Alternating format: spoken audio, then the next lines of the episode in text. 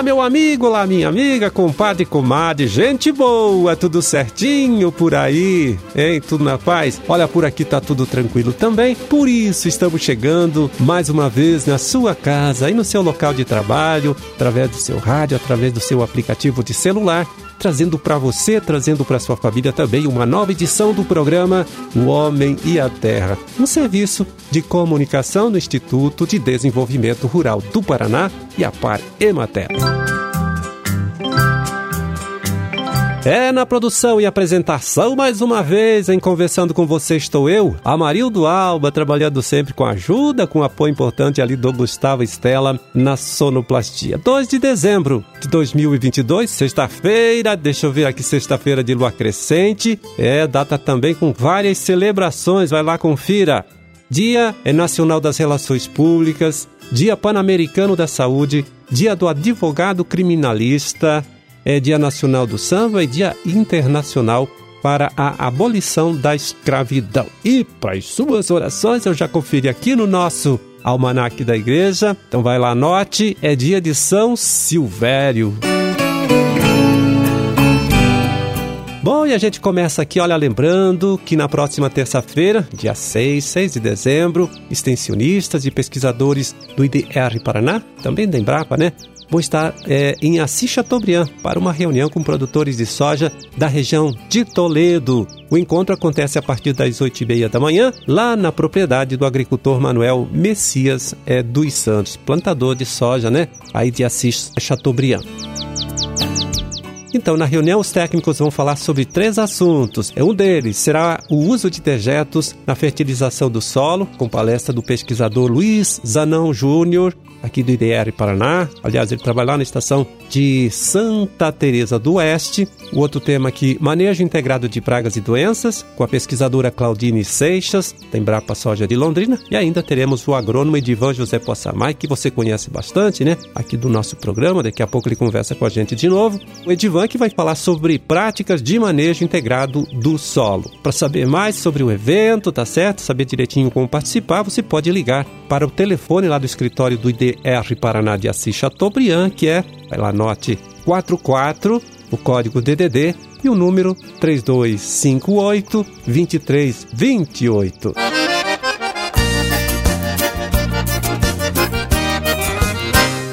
Olha só, na noite desta quarta-feira, dia 30, né, 30 de novembro, a gente ficou conhecendo os nomes, hein, dos vencedores do Prêmio Orgulho da Terra, edição deste ano, né? A divulgação aconteceu lá na sede do IDR Paraná, antiga em matéria em Curitiba, com a participação dos agricultores e agricultoras premiados, além de técnicos e autoridades é, ligados todos aí ao agronegócio aqui em nosso estado. O Prêmio Orgulho da Terra, veja bem, é realizado pelo Grupo RIC em parceria aqui com o Instituto IDR Paraná e a OCEPAR. OCEPAR que é o Sindicato e Organização das Cooperativas do Estado do Paraná. Prêmio que nesse ano teve 16 categorias, tá? E na categoria Agroecologia, Agricultura Orgânica, a vencedora foi a, agricultora Giovana Aparecida Sestile, a de Londrina. Já na Agroindústria, o destaque foi o Márcio Gomes de Oliveira, lá de Guarapuava, né? Produtor de Guarapuava e na categoria bovinocultura de corte, o Silvio Antônio Pires, de Nova Londrina, lá no noroeste do estado, foi o destaque do ano.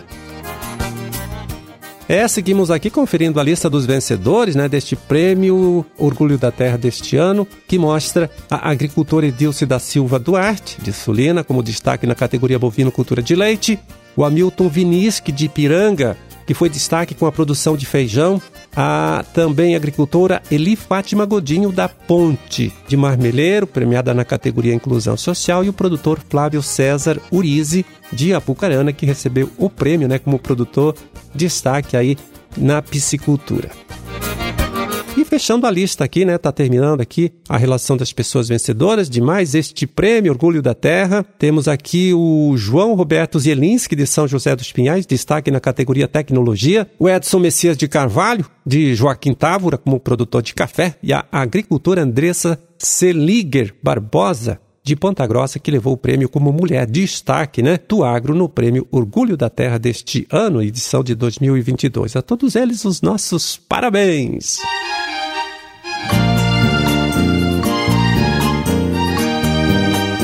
E agora vamos ver como está o trabalho de monitoramento da ferrugem da soja aqui em nosso estado, chamando mais uma vez né, a participação do agrônomo Edivan José Possamay, extensionista, coordenador estadual do projeto Grãos, aqui do Instituto IDR Paraná. Fala aí, Divan, conta pra gente. Olá, Marildo, lá todos os ouvintes do programa Homem à Terra, sempre é uma satisfação estar conversando com vocês. Marildo, essa semana a gente tem a atualização do Alerta Ferrugem com algumas informações novas. Primeiro, são 190 coletores instalados já no estado do Paraná. Desses, é, 22 já tem a detecção então de esporos da ferrugem. Além da região de Toledo, que já vinham com diagnóstico, a região de Londrina, e a região de Campo Mourão, que um ou mais coletores havia identificado. Essa semana a gente tem a região de Ponta Grossa e a região de Cascavel, com coletores onde foram identificados esporos da ferrugem asiática da soja. Então são regiões novas em termos de identificação desses esporos. Não são todos os coletores nessas regiões que identificaram, são apenas alguns. Além disso, nós tivemos aí por parte do trabalho do IDR o monitoramento de lavouras, onde a gente faz a inspeção tentando identificar a presença de plantas com sintomas, porque o esporo é apenas a estrutura reprodutiva do fungo, não é a doença no campo. E essa vistoria ela visa verificar se já tem doença no campo. E nós identificamos plantas com a doença em duas situações,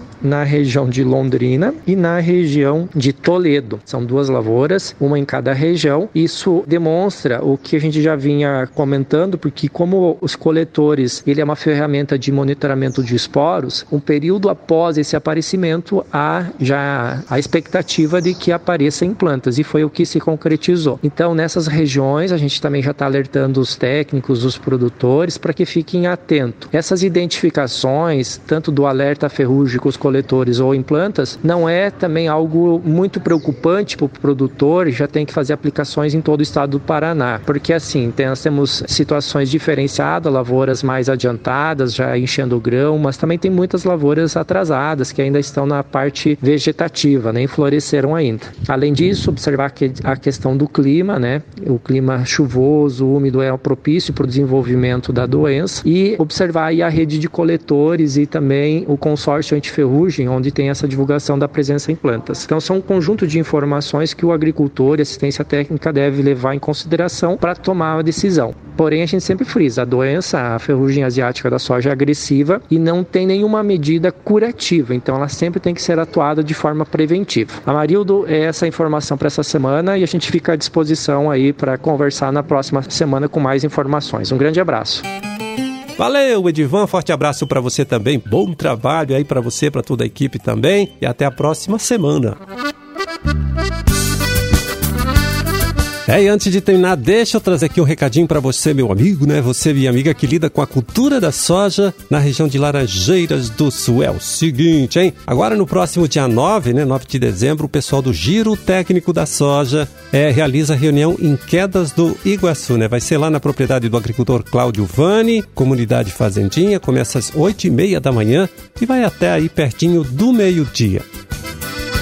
Então, nesse encontro, olha só, né, os pesquisadores da Embrapa, também extensionistas aqui do Instituto IDR Paraná vão falar sobre tecnologias viu, que pode aumentar a produtividade e a rentabilidade da cultura da soja. Com dados, né, claro, de trabalho de pesquisa, também de observação de campo, realizado aí com centenas de produtores em todo o estado. Você pode saber mais sobre o evento, né? Um evento que você viu aí vai ser importante, vai ser bem legal para você. Ligando para o telefone celular, também o WhatsApp, vai lá, anote 46, que é o código DDD 991 41 9900.